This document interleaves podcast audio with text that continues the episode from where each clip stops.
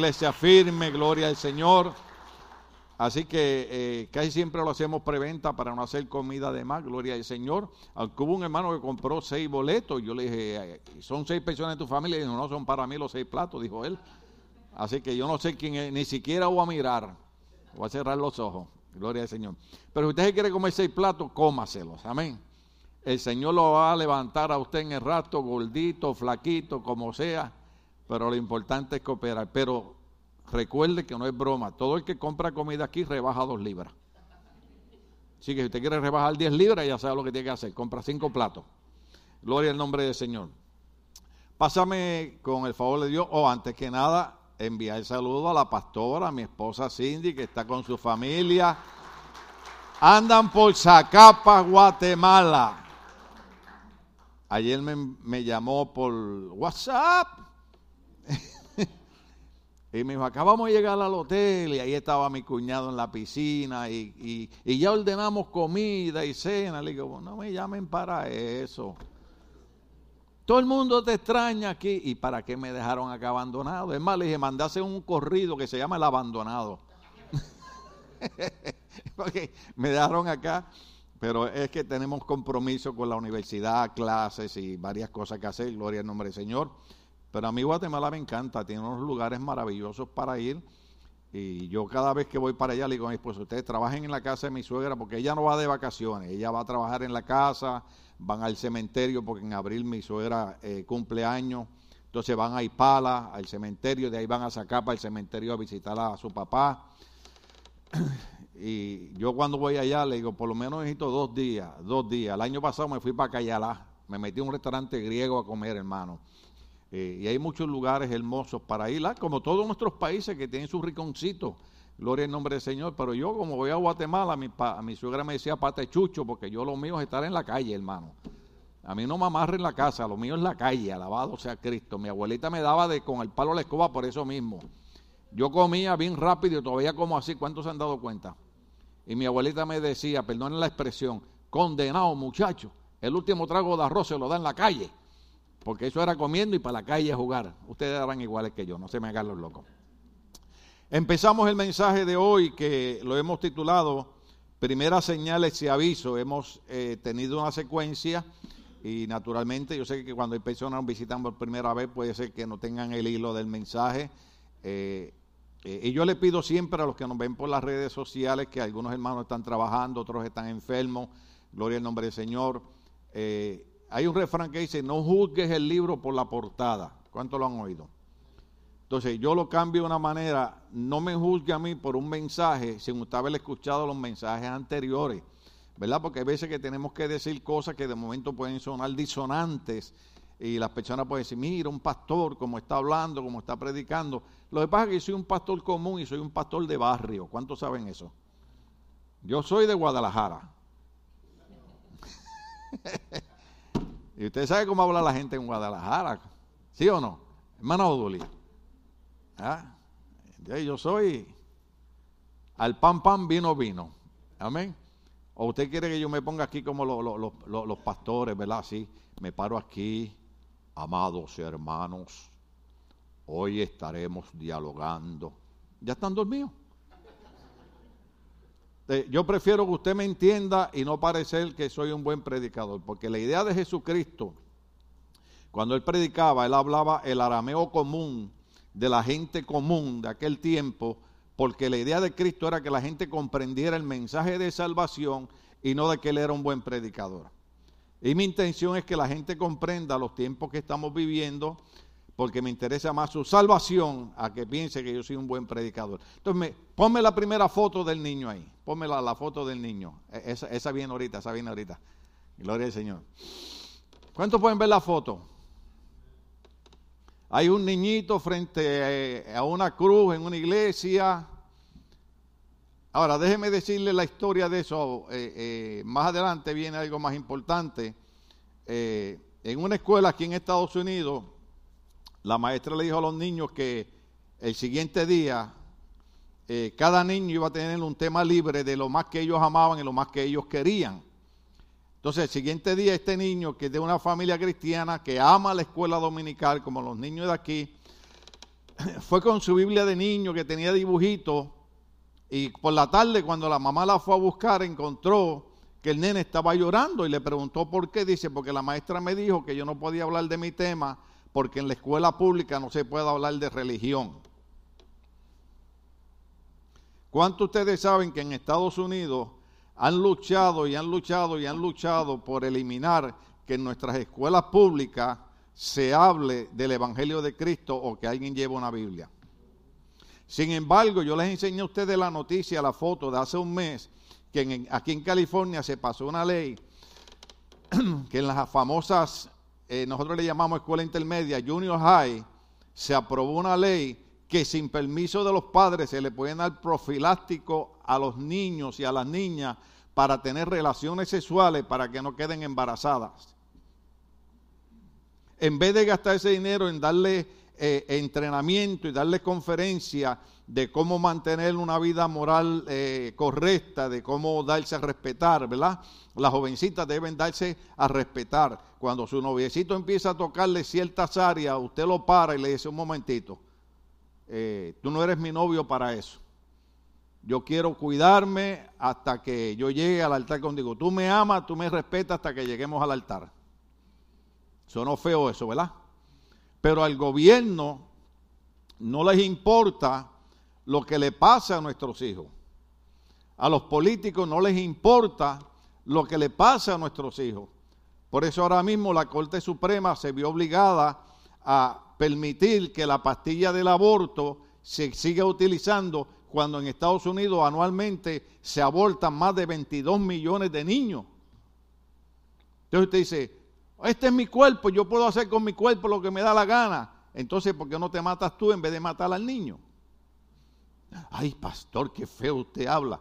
No, eso es el sistema de los políticos, pues los políticos están más que cuatro años ahí y ellos lo que están pensando es cuánto dinero me llevo, cuánto, cuánto contrato hago. Aquí en Los Ángeles, California, agarraron cinco concejales hispanos haciendo fraude con las compañías. Cuatro de ellos tuvieron que renunciar y hay uno que no quiere renunciar.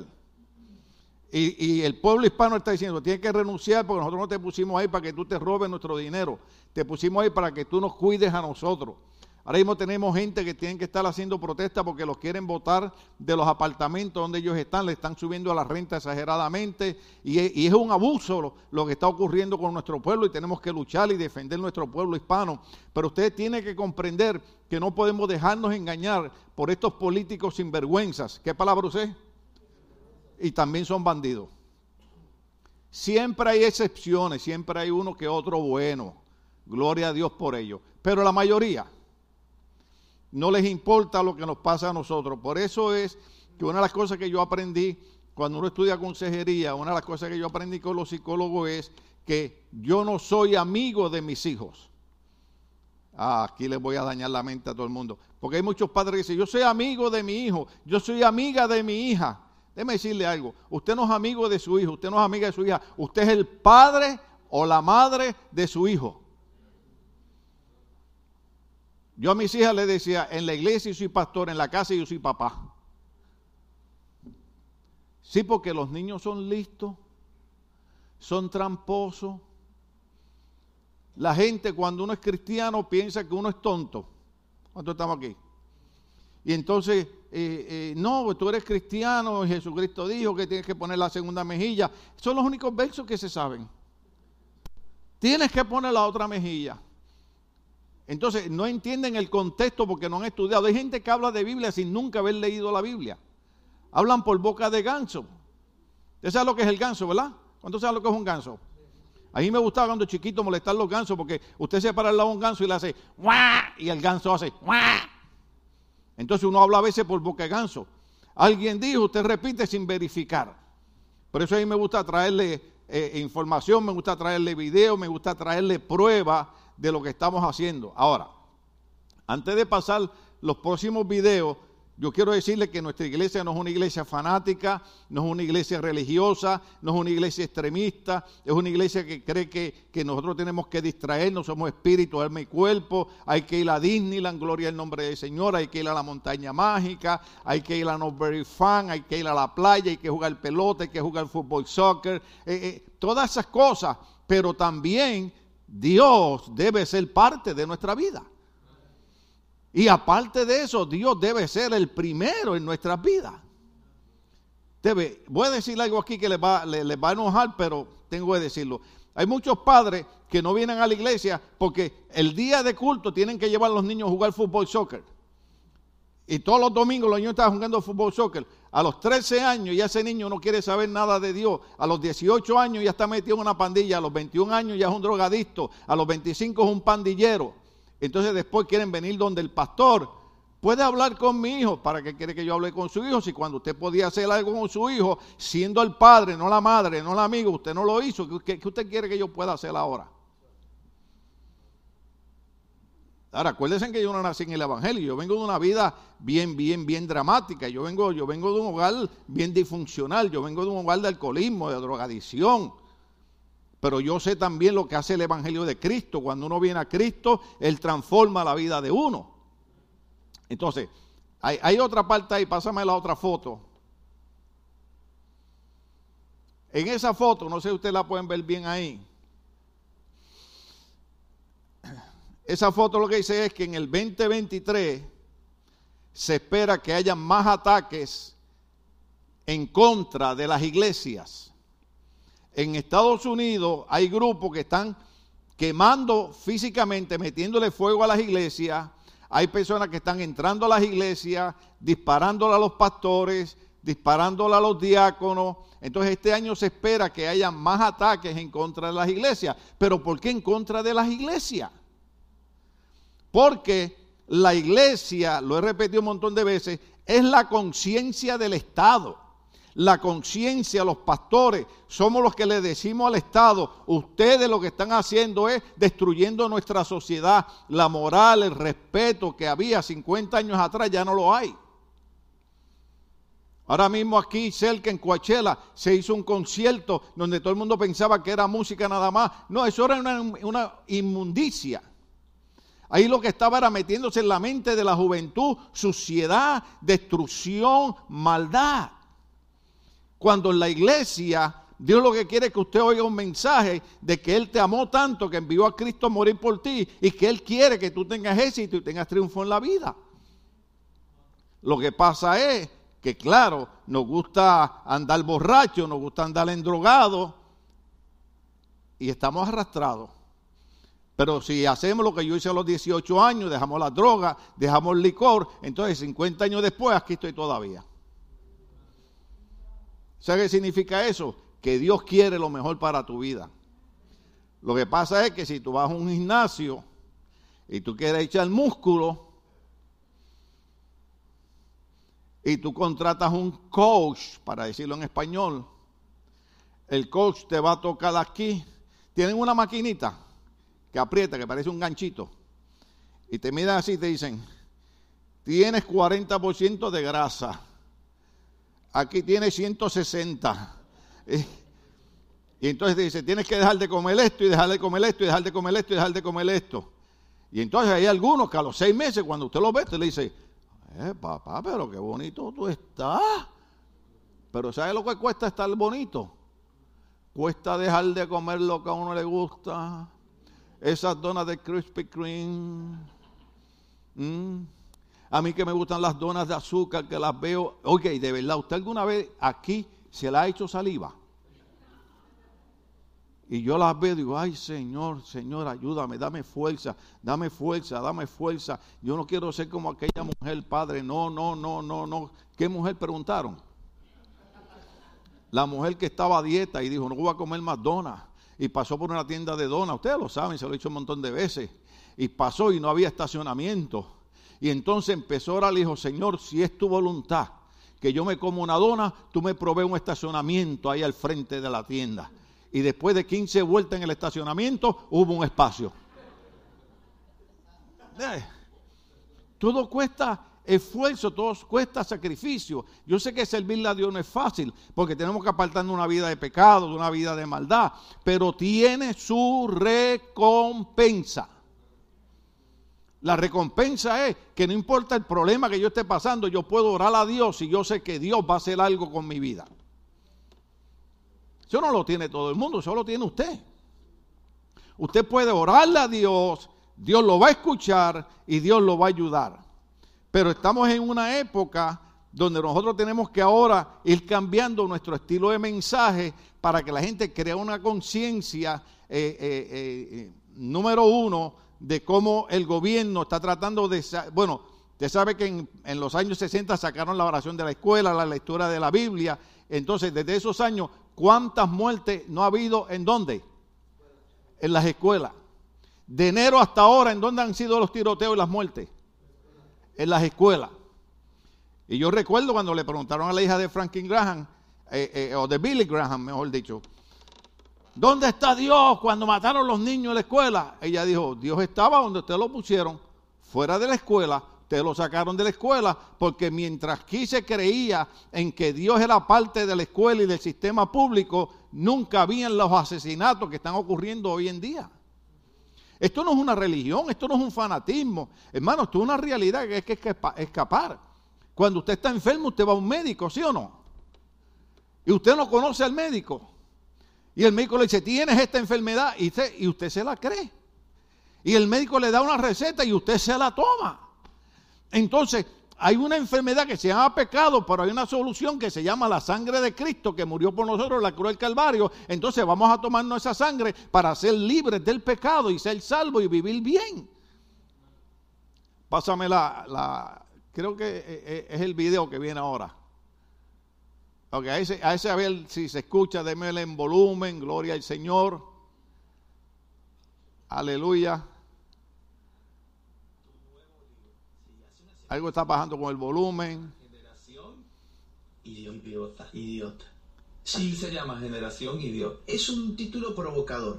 Sí, háblame de eso. Es un título aparte engañoso. Es engañoso a propósito porque mucha gente va a tener dos reparos con el título, que yo quiero generar además. El reparo de, bueno, pero ¿por qué se mete contra una generación? ¿Por qué se mete contra los jóvenes? ¿Y quién te dijo que hablo de los jóvenes? El libro no te está diciendo la generación joven es idiota. ¿Quién te dijo que generación idiota necesariamente estoy apuntando a los jóvenes? Ya voy a explicar por qué. Eh, y el otro reparo que se puede tener con el libro es ¿Por qué es tan agresivo? ¿Por qué está insultando con la palabra idiota? ¿Y quién te dijo que la palabra idiota necesariamente es un insulto? Son dos preguntas que hasta no leer el libro a uno le cuesta entender, pero voy a hacer la explicación. Explícame por qué. Sí. Porque a mí me enseñaron sí. que la palabra idiota era un insulto. Sí, pero tiene un significado mucho más profundo en verdad cuando uno rastrea la etimología de la palabra. La etimología es de dónde viene una palabra. Y uno va a llegar a los antiguos griegos a Platón en la República, por ejemplo, donde Platón utiliza la palabra y utiliza sinónimos también para referirse a aquellas personas que pudiendo tener participación política para la conformación del orden común al cual se van a tener que sujetar, le guste o no, sin embargo esas personas deciden quedarse en su casa encerrados al margen de toda discusión pública.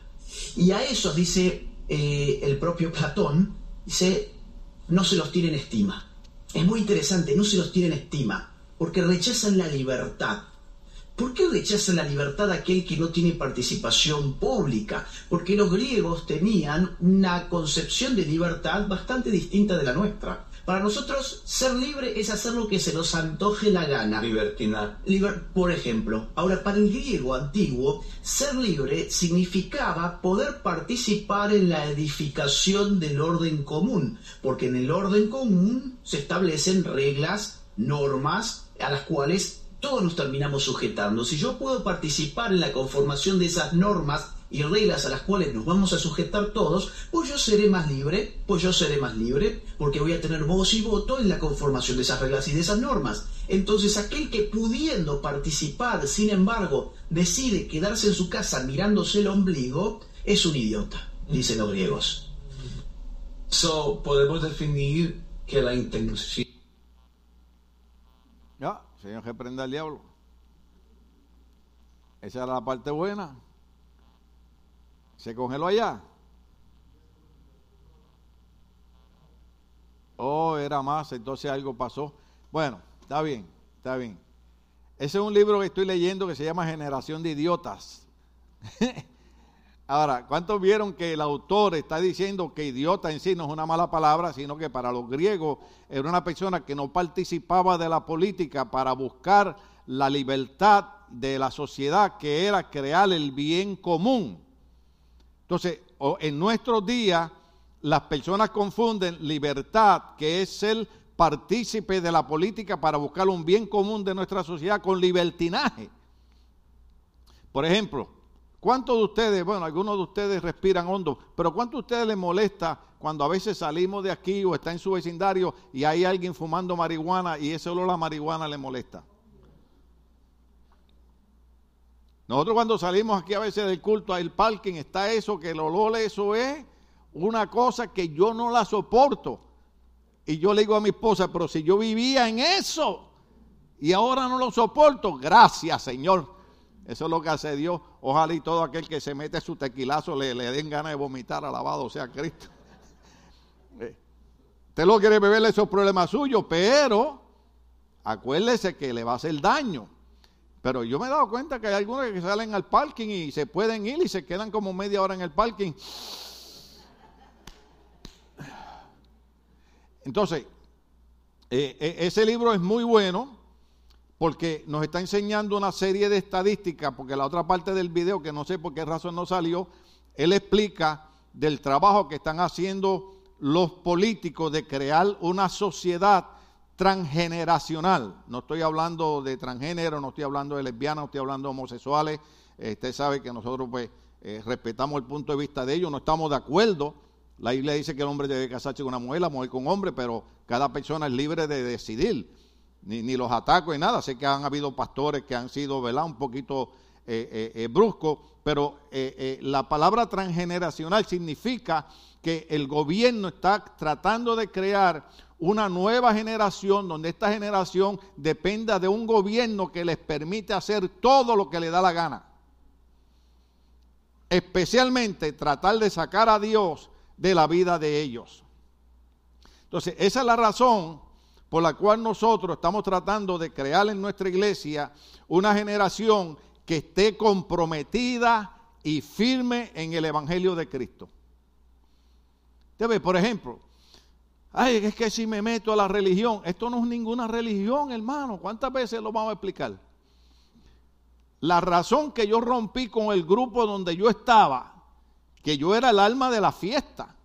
Los muchachos me esperaban en la esquina. ¿Qué vamos a hacer hoy? Vamos a comprar un litro de Don Q, eso es licor, y un litro de anís. A ustedes les encanta el anís. Lo mezclaban y eso se llama chichaito. Palabra mala para ustedes, ¿verdad? Pero, pero eso te da una borrachera que tú te arrastras por la acera, hermano. O si no era vino. Yo estaba tres días borracho con vino, hermano. Entonces, cuando yo vine al Señor, que el Señor me liberta, yo le dije a mis amigos, ustedes siguen siendo mis amigos, pero no puedo seguir yendo para los mismos lugares con ustedes. ¿Por qué? Porque si yo seguía con ellos, ¿qué iba a pasar?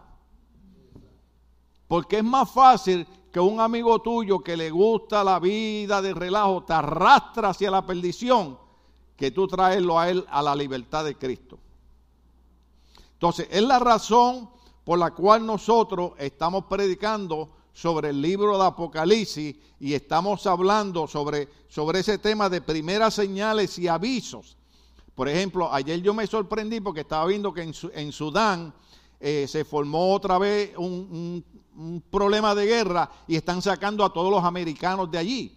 Entonces, eh, eh, estamos en Sudán, en Afganistán, casi todo el Medio Oriente, China está amenazando a Taiwán, está la guerra de Rusia contra Ucrania, entonces, Mateo capítulo 24 dijo, oiréis de guerra, rumores de guerra, se levantará nación contra nación. Cuando ustedes oigan esto, levanten la cabeza porque la redención está cerca. Estamos viviendo los días proféticos que 50 años atrás se predicaron y la gente se burlaba, la gente se reía, pero hoy en día los estamos viviendo. Hoy en día nosotros los cristianos tenemos que abrir los ojos porque la idea del gobierno de izquierda, yo escuchaba ayer, se los dije eh, el viernes, a nuestra vicepresidenta, con mucho respeto hablo de ella, ¿verdad? Entonces, ella dice, está bueno que la Corte Suprema haya aprobado la pastilla para el aborto. Esto dice ella. Entonces dijo esto. Eso no tiene que ver nada con nuestra fe religiosa. Pero tan pronto dice eso, reacciona y dice, bueno, pero usted pregúntele a su sacerdote, a su pastor, a su rabí, si usted tiene una fe religiosa que no está de acuerdo, pues. Pero primero dijo que no tenía que ver nada con la fe religiosa. Ahora, yo entiendo, yo no soy ningún loco, yo comprendo, yo comprendo que hay personas especialmente muchachas jóvenes que de momento han cometido un error y han quedado embarazadas y a veces tienen miedo de sus padres eh, eh, eh, y, se practica un aborto. No debió haber sido así, pero quiero decirle que Dios perdona también ese pecado. Pero que deben aprender de eso y no volverlo a hacer. ¿Ve? Entiendo también que a veces hay unas condiciones médicas y no, no vamos a pasar mucho tiempo ahí. Pero cuando usted habla, como yo dije aquí, de la muchacha aquella que está embarazada, que estaba en el, en el famoso prom, ¿cuánto sabe lo que es un prom? El baile ese que usted... Está en el prom de la escuela, esto salió en las noticias, va al baño, aborta al baby, lo tira al toilet, a la taza, y va y sigue bailando como que nada pasó. Ahí no podemos estar de acuerdo con eso. Yo no sé usted, pero usted sabe, yo tengo, yo tengo una nieta que está embarazada, va a tener un baby ahora en junio, yo voy a ser bisabuelo. Es verdad que parezco de 30 años, pero voy a ser bisabuelo ya. Entonces, mi Stephanie, en septiembre 10 del año pasado, tuvo una niña, se llama Gracie, que todas las mañanas ya nos envía una foto y nos alegra porque siempre está sonriente, siempre está alegre. Ustedes ven que yo lo pongo en el reel, ¿verdad? ¿Cuántos lo han visto? Yo lo pongo ahí y digo, digo, wow. O sea, ¿cómo es posible que una mujer por puro chiste, ¿cuánto ¿qué palabra dije? Puro chiste, no estoy hablando por una razón médica, no estoy hablando, son, no tenemos tiempo para hablar de eso, por eso es que yo le digo a la gente, me es más fácil dar la clase en la universidad que puedo estar tres horas explicando y no en el altar que ya en 25 minutos tengo que, que terminar, ¿verdad? Pero, ¿cómo es posible que una mujer no entienda que ese niño o esa niña puede ser la felicidad de tu hogar? La alegría para unos abuelos, la alegría por una familia. Usted sabe que a lo mejor usted está ese día, está triste, está de eso, y de momento usted ve la foto o el video de su nieto, de su nieta, y eso le alegra el alma. Aquí vino el hermano José Ángel Álvarez a predicar y su mamá lo iba a abortar, le metieron una inyección para quemarlo. ¿Y sabe qué? Dios tenía propósito de hacerle un predicador evangelista y ni siquiera salió quemado y ni siquiera la madre lo pudo abortar. ¿Sabe por qué? Porque todo niño que nace, Dios tiene un plan y un propósito con ellos. Lo que pasa es que Dios nos ha dado, dicen los buenos predicadores, un libre albedrío. ¿Cuánto lo que es un libre albedrío? Usted decide lo que usted quiera hacer. Por eso en nuestra iglesia, yo sé que suena feo. Algunas personas quisieran que yo lo hiciera, pero no puedo. En nuestra iglesia no obligamos a nadie a hacer nada. En nuestra iglesia motivamos, exhortamos, empujamos un poquito, pero no obligamos a nadie. ¿Usted sabe por qué? Porque Dios no obliga a nadie. Es más, Dios no obliga a nadie ni a ser salvo. Dios lo que dice es, te ofrezco la salvación por medio del sacrificio de mi Hijo. ¿Lo recibe, sí o no? Y usted decide si lo recibe o no o no lo recibe. Yo lo recibí a los 18 años, 50 años después. Estoy más que agradecido por haber tomado esa decisión tan sabia. ¿Por qué? Porque del grupo el único que está vivo, ¿cuántas veces he dicho esto? Soy yo. Yo sé que para usted dice, ay pastor, pero ¿cuántas veces lo va a decir? Sí, sí, sí, lo que pasa es que no lo mismo llamar al diablo que verlo venir. O sea, una cosa es que yo estoy en un grupo donde uno muere de una sobredosis, otro muere asesinado, otro muere en la cárcel, otro muere de sida, y el único que está vivo del grupo soy yo. ¿Por qué? Porque a los 18 años tuvo un encuentro con Jesucristo y Cristo dijo, te voy a alargar la vida, te voy a libertarte. Entonces, el Señor me ha bendecido. Nosotros no estamos predicando una religión, estamos predicando un evangelio que bendice, bendice nuestras vidas, bendice nuestros hogares, bendice nuestros matrimonios. Yo no sé por qué hay matrimonios que andan en problemas. Ah, sí, ya sé por qué. Porque es que no están acercándose a Dios como debe de ser. El viernes yo estaba en una cita que tuve que ir, ¿verdad? Mi hija me acompañó. Y me preguntaron, ¿y, cómo están las cosas en tu hogar? Le dije, bueno, para empezar, yo tengo una, una, esposa maravillosa, yo no tengo problema en mi hogar, tengo unos buenos hijos, todos son graduados de universidad, todos son profesionales, eh, tengo buenos nietos. Pero usted sabe qué fue eso, ¿verdad? Haber aceptado a Cristo a los 18 años. Entonces, Dios se encargó de que mi futuro fuese bendecido. ¿Cuántos quieren que su futuro sea bendecido? El paso es sencillo, haga Dios parte de su vida. Entonces, en, primeras señales y avisos fue por donde empecé. El niño que en la escuela no querían que, leyera la Biblia, las amenazas de que en el 23 van a estar atacando más iglesias, el, video del sistema de gobierno que no quiere que la gente se envuelva en las decisiones gubernamentales para que ellos puedan controlar las generaciones. Por eso es que él dice, generación de idiotas no es una ofensa ni una mala palabra, porque para los griegos el idiota era una persona que no se envolvía en los sistemas políticos para edificar la libertad de una sociedad. ¿Cuánto lo entienden? Lo que pasa es que para nosotros, si le decimos idiota a alguien, se forma una pelea. Hay que ponerse una armadura completa. Soy idiota. ¿Cómo me dijiste? Tu mamá. Yo los conozco a ustedes. ¿Ah? No, no, no, pero ¿cuántos entendieron ahora que idiota lo que significa es que para los griegos era una persona que no se envolvía en el sistema político para el cual podían ayudar para edificar la libertad para el bien común de una sociedad? Entonces nosotros queremos buscar el bien común para una sociedad. Yo no sé usted, ¿usted vio cuántos tiroteos hubieron esta semana en los freeways aquí en Los Ángeles, California? Usted sabe que cuando usted sale a manejar, si usted no sale orando, tremendo. Yo estoy en Beverly Hills, allá en mi otro apartamento. Yo por fe. Eh, eh, estoy allá y un tipo viene y da la vuelta. Cindy dice, no me voy a parquear la esquina porque ahí los carros voltean, me voy a parquear más adelante. Se parquea un carro detrás de nosotros. Cuando estamos en la oficina que, teníamos que ir, recibimos una notificación en nuestro teléfono de nuestra cámara de, de nuestra guagua. Eso es camioneta o troca, como le quieran decir. Entonces, vemos a un tipo que nos choca el carro se para en medio de la línea, se para frente a mi carro y yo le veo la cara. Tengo la tablilla de su carro.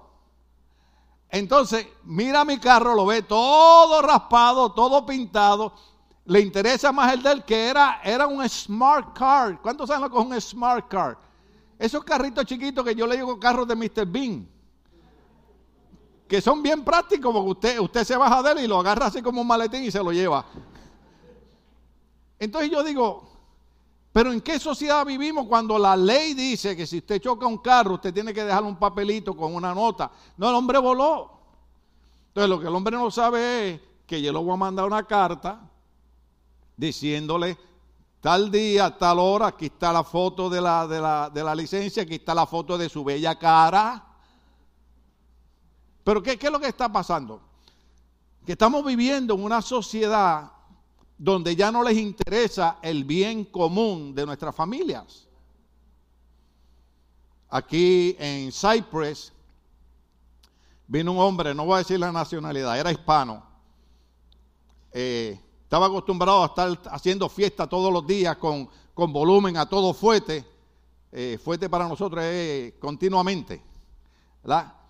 Entonces, un señor coreano, papá de uno de los niños que Jacqueline le daba clase en la escuelita donde ella trabajaba, va bien educado y le pide que si por favor puede bajar el volumen de la música porque sus niños están estudiando. ¿Sabe lo que hizo el hispano?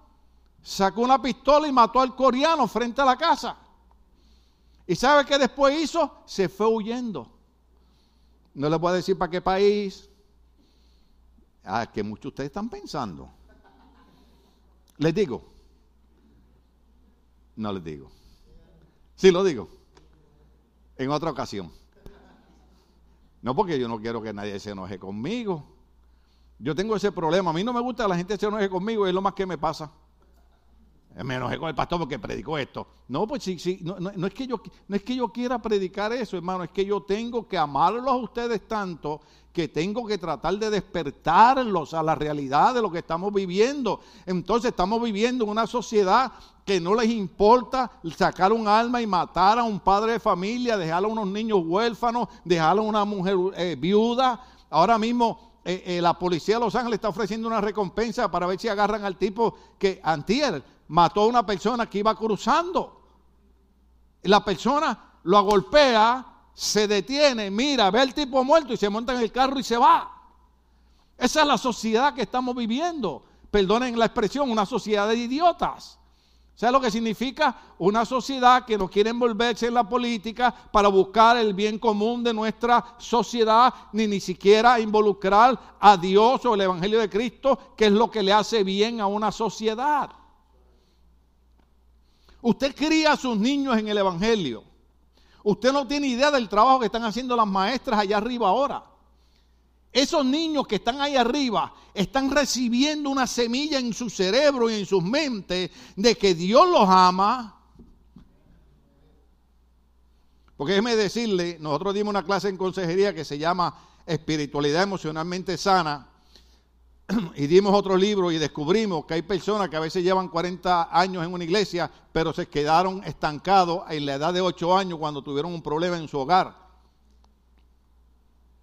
Muchos de nosotros tuvimos problemas en nuestro hogar porque no tuvimos a nadie que cuando chiquito nos dijera que Dios nos amaba, que Dios quería el bien para nosotros, que Dios quería que triunfáramos.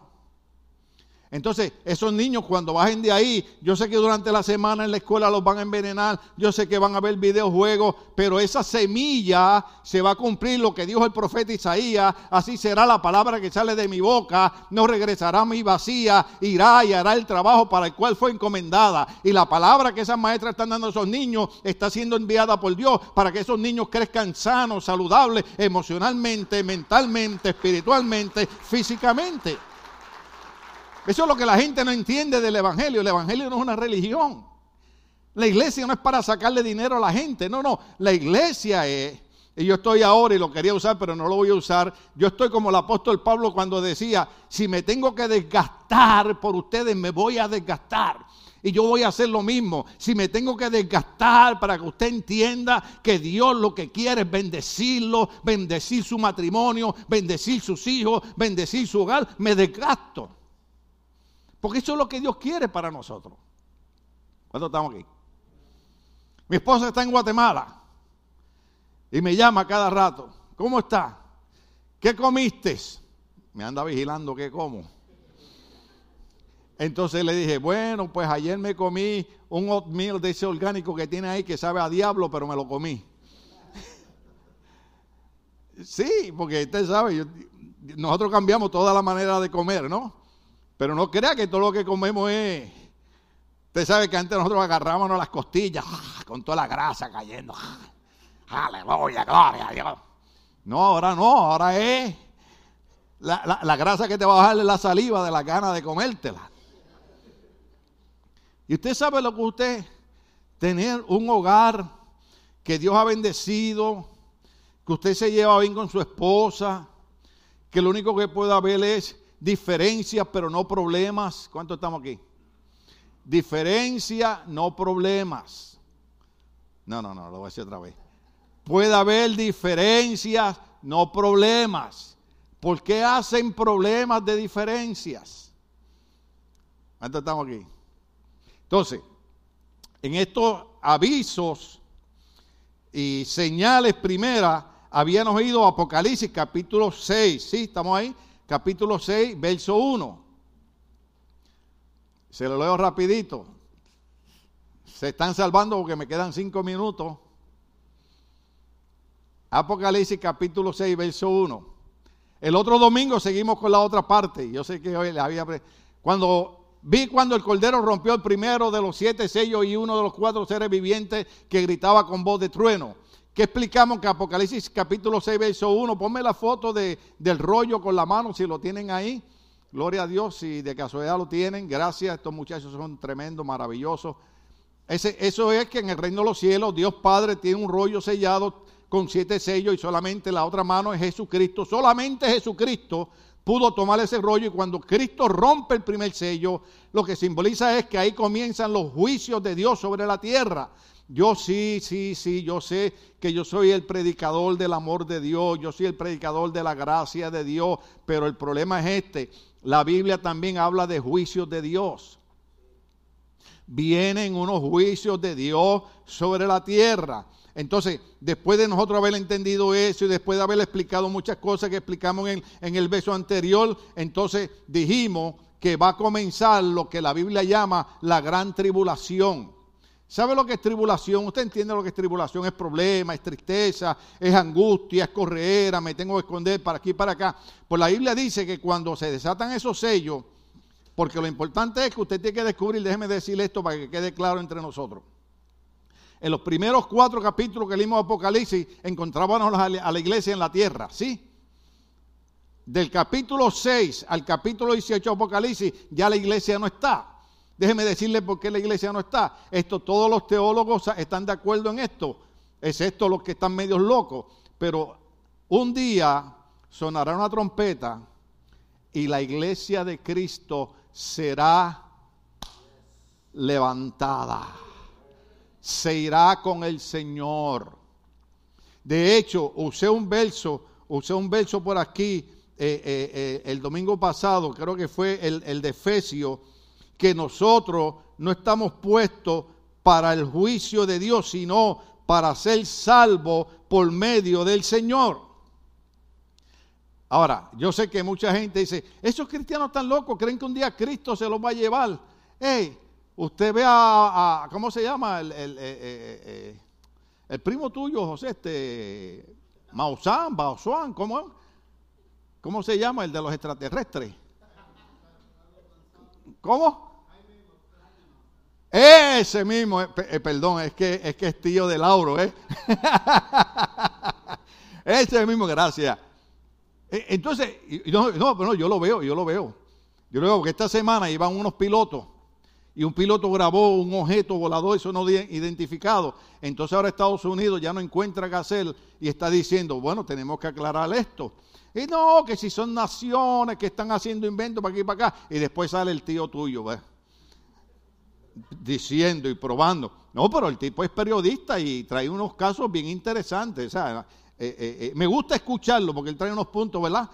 Entonces él, dice, él dice, bueno, Estados Unidos no quiere aceptar que nosotros estamos siendo visitados por seres extraterrestres que están usando el agua como combustible, por eso lo vemos volando por encima del agua. Entonces, antes era e, ellos aterrizaban, los extraterrestres aterrizaban en Puerto Rico, en Perú, y ahora están en, eh, en este área de México que yo quiero ir, donde están las murallas mayas, ¿cómo se llama? Este, eh, eh, no, el lugar este turístico bien bonito, este. No, ajá, sigan, sigan, sigan, más van por ahí. 10 dólares al que adivine, espérese.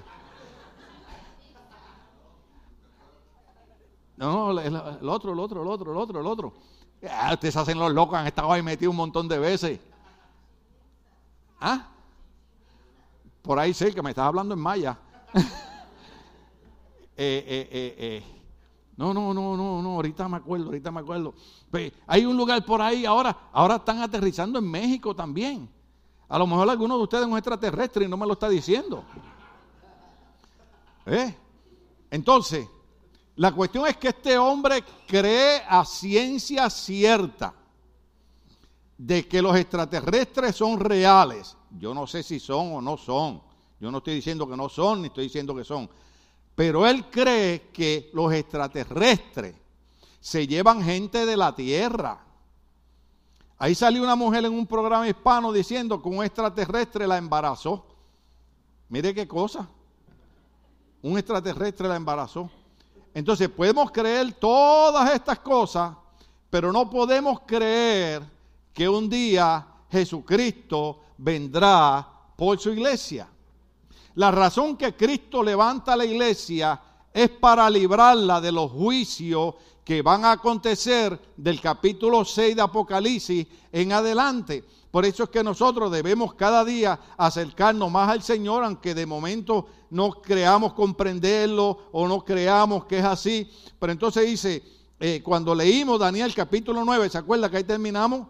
Daniel capítulo 9 lo que está hablando es de 70 semanas, 70 semanas, 490 años.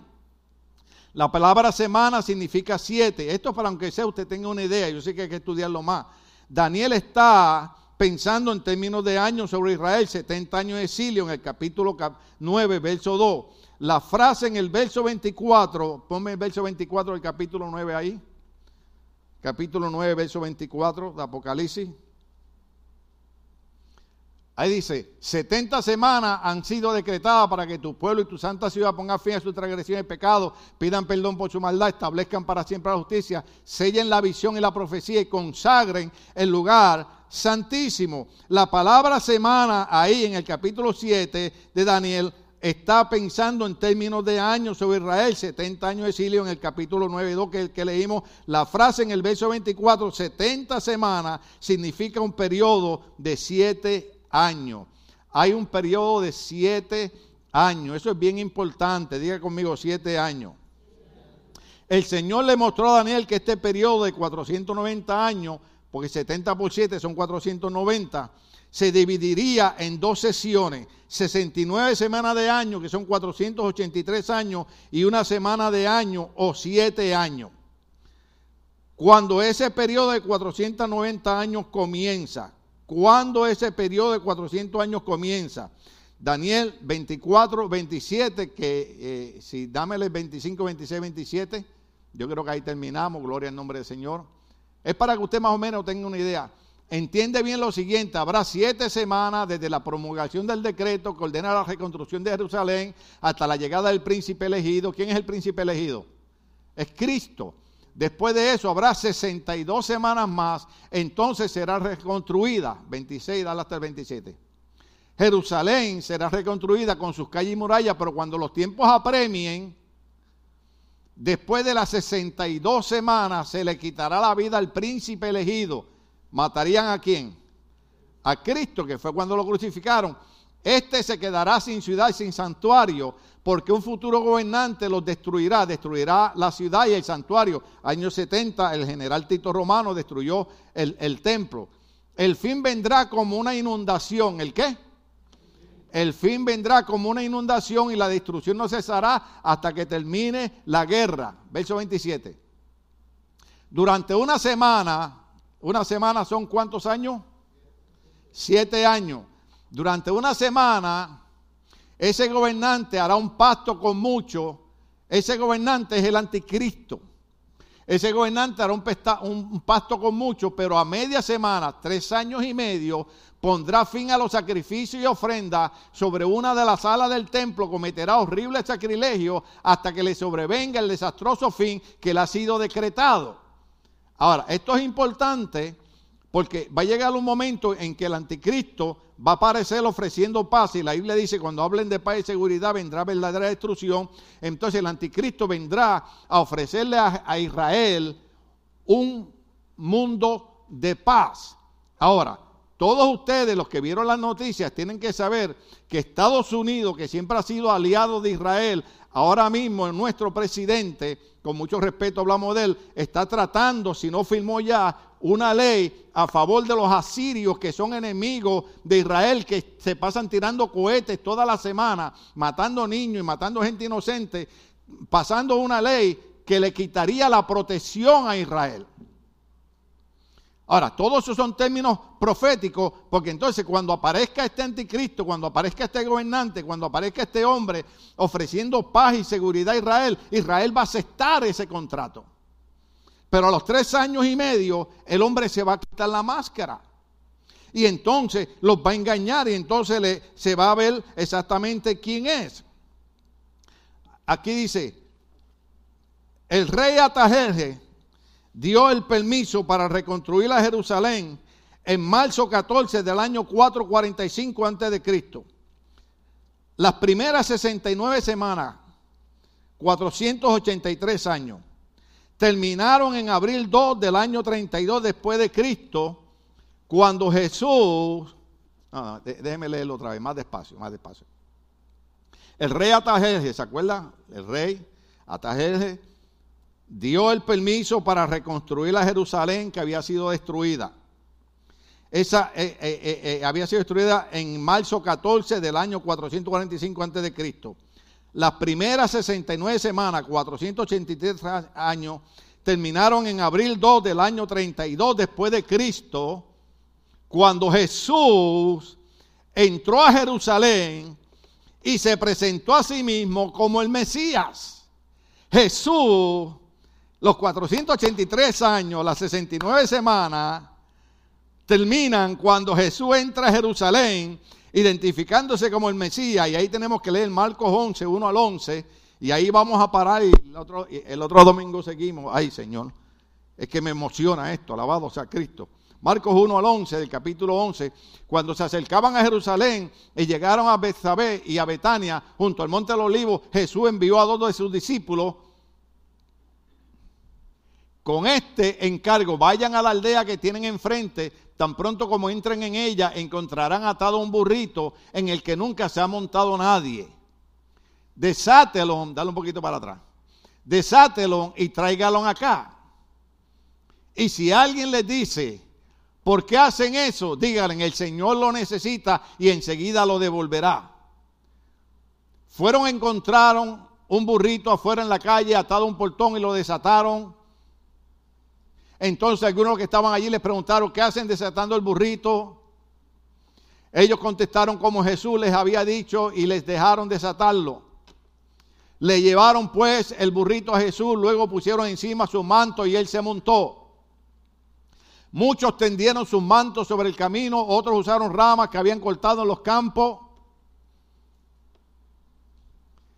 Tanto los que iban delante como los que iban detrás gritaban, Osana, bendito el que viene en el nombre del Señor.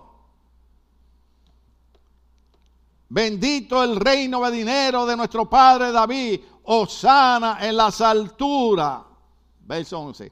Jesús entró en Jerusalén y fue al templo. Después de observarlo todo, como ya era tarde, salió para Betania con los doce cuando Jesús entra a Jerusalén, se están cumpliendo 483 años. Y dijimos que la profecía habla de cuántos años? 490. ¿Ok? Entonces, hay 69 semanas. Falta una semana. Esa semana son siete años, que son los siete años de los juicios de Dios sobre la tierra. Es la gran tribulación es para lo que nosotros tenemos que estar preparados. Yo sé que a mí me gusta hablar de la gracia y del amor de Dios, pero tenemos que estar preparados para esto que viene. Cuando Jesús entra, ponme Lucas 19, 28, Lucas 19, 28, gloria a Dios, qué bueno que a usted le gusta aprender de la palabra, usted es una persona sabia. Lucas 19, 28 al 40. Dicho esto, Jesús siguió adelante subiendo hacia Jerusalén cuando se acercó a a Betania junto al monte llamado Los Olivos, envió a dos de sus discípulos con este encargo. Vayan a la aldea que está al frente, traen ella. ¿Y qué es lo que está haciendo?